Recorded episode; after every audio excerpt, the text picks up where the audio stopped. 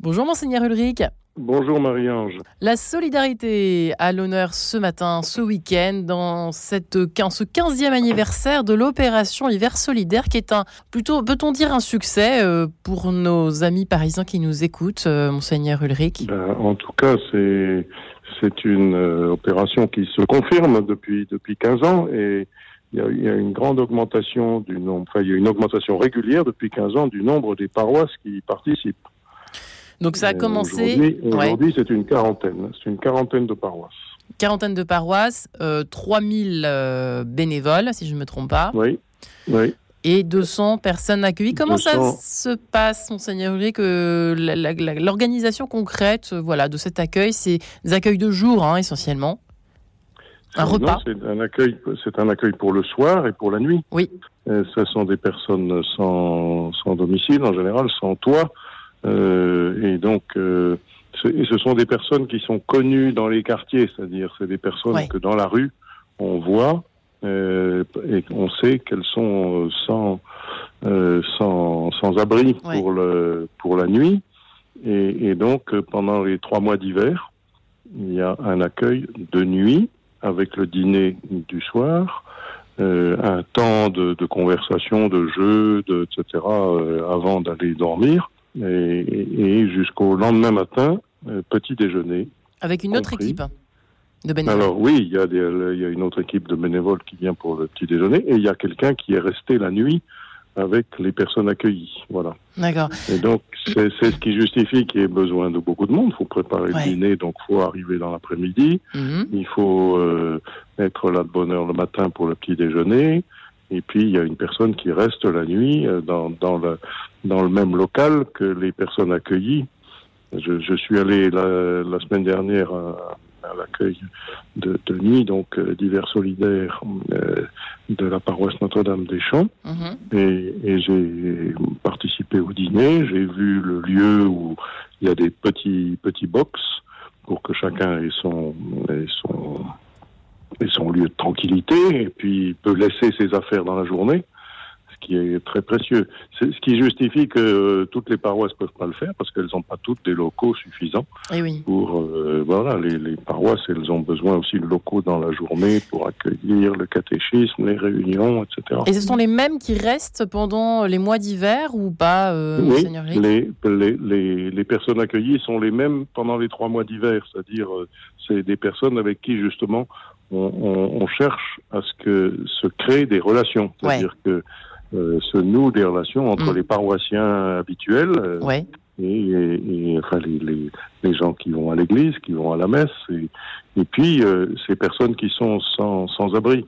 Donc, euh, ce qu'on crée, ce qu'on a envie de créer, c'est une relation fraternelle avec euh, ces personnes, et c'est pourquoi euh, on, on les, euh, comment dire, on, on les choisit au début de l'hiver et on garde les mêmes personnes tout l'hiver. Voilà. Qu'est-ce qui vous a touché dans cette visite euh, Parce qu'il y en a eu plusieurs cette semaine autour de la solidarité avec vous, Monseigneur Ulrich, mais comme on n'a pas beaucoup de temps, c'est vrai qu'on a envie de voir un petit peu, savoir ce que vous avez ressenti en, en- en- en- en vous rendant dans ce lieu d'accueil à Notre-Dame Voilà. des Champs. Alors, ce, ce qui, en me rendant à l'accueil Notre-Dame-des-Champs, euh, ce que j'ai perçu, c'est justement cette fraternité qui s'institue entre des, entre des personnes qui vivent sur le même territoire. Voilà.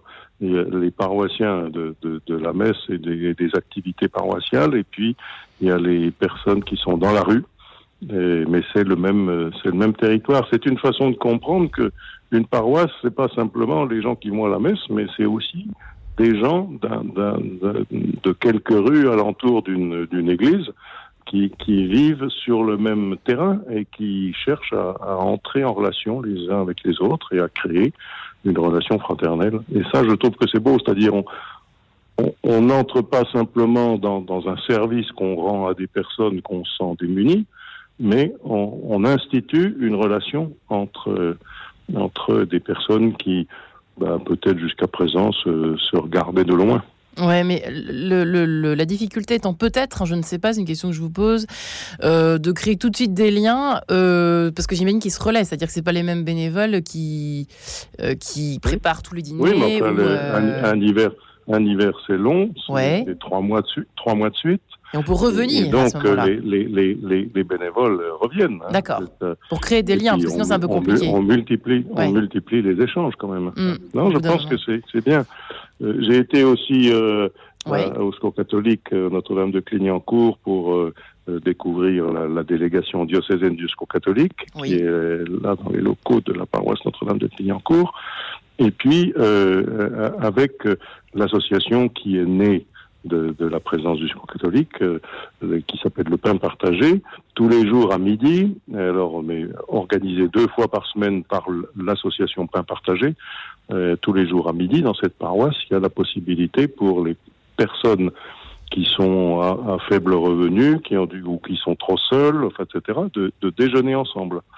Euh, et il y a des et donc euh, là il y avait je ne sais pas combien de personnes, on était 100, 150 personnes, quelque chose comme ça, dans une grande salle de la paroisse ouais. pour un déjeuner euh, excellent, un déjeuner fait par par des personnes engagées pour faire pour faire la cuisine de 150 personnes, ce qui est un gros travail quand même. Ouais. Voilà. Donc c'est un vrai engagement aussi, et on sent qu'il y a entre tous ces gens euh, une connaissance euh, qui, qui s'est développée, et ça quelque chose de très, de très sympathique, de très chaleureux, et, et, et c'est très, très agréable de partager le déjeuner ensemble. Et dimanche, il y aura un événement, bah donc ce sera, on l'a dit tout à l'heure, on a un peu spolié l'événement, mais ce sera donc les, les 15 ans qui seront fêtés dignement, c'est ça, euh, Oui, oui, tout à fait.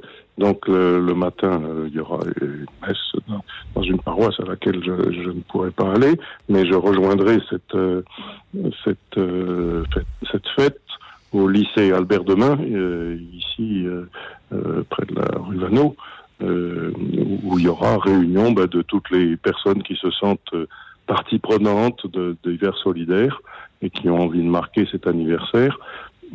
15 ans de, développement d'une vraie euh, charité partagée, d'une vraie fraternité créée.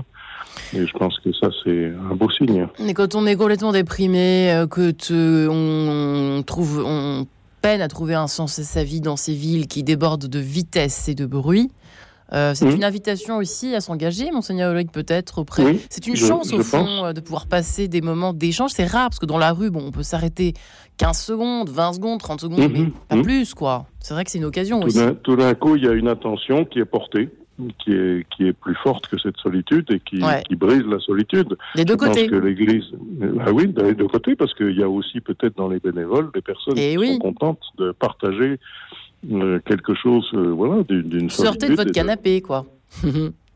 Oui, ben, il n'y a pas toujours de canapé.